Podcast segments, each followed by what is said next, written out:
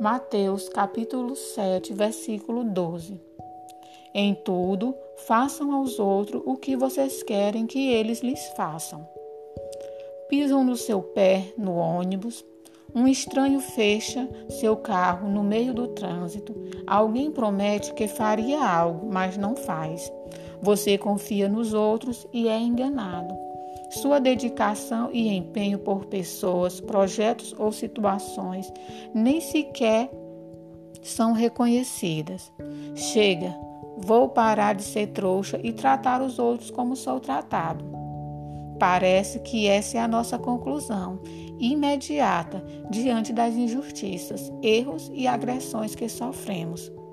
Tendemos a nos embrutecer e a não conceder o nosso melhor em prol do mundo e dos outros.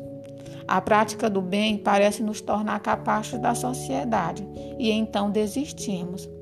Todavia, o texto de hoje nos dá ânimo para fazermos sempre o bem tanto em atos como em palavras.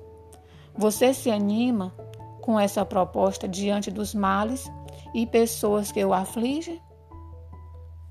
Nossa cultura e a própria tendência humana nos ensina que vale mais a pena pagar na mesma moeda, dar o troco, sair sempre por cima, nunca baixar a cabeça nem levar desaforo para casa.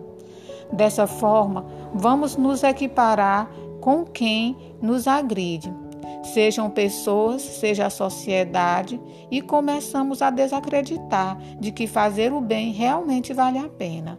Por fim, revidamos. Todavia, será que vale mesmo a pena pensar e agir assim?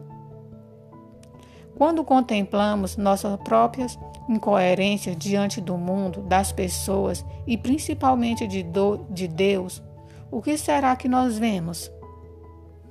Um Deus que insiste em nos tratar com seu cuidado e misericórdia. Deveríamos ser castigados pelos nossos erros, mas Ele nos alegra com o seu perdão. Por que iremos então devolver o que os outros nos fazem agindo como eles?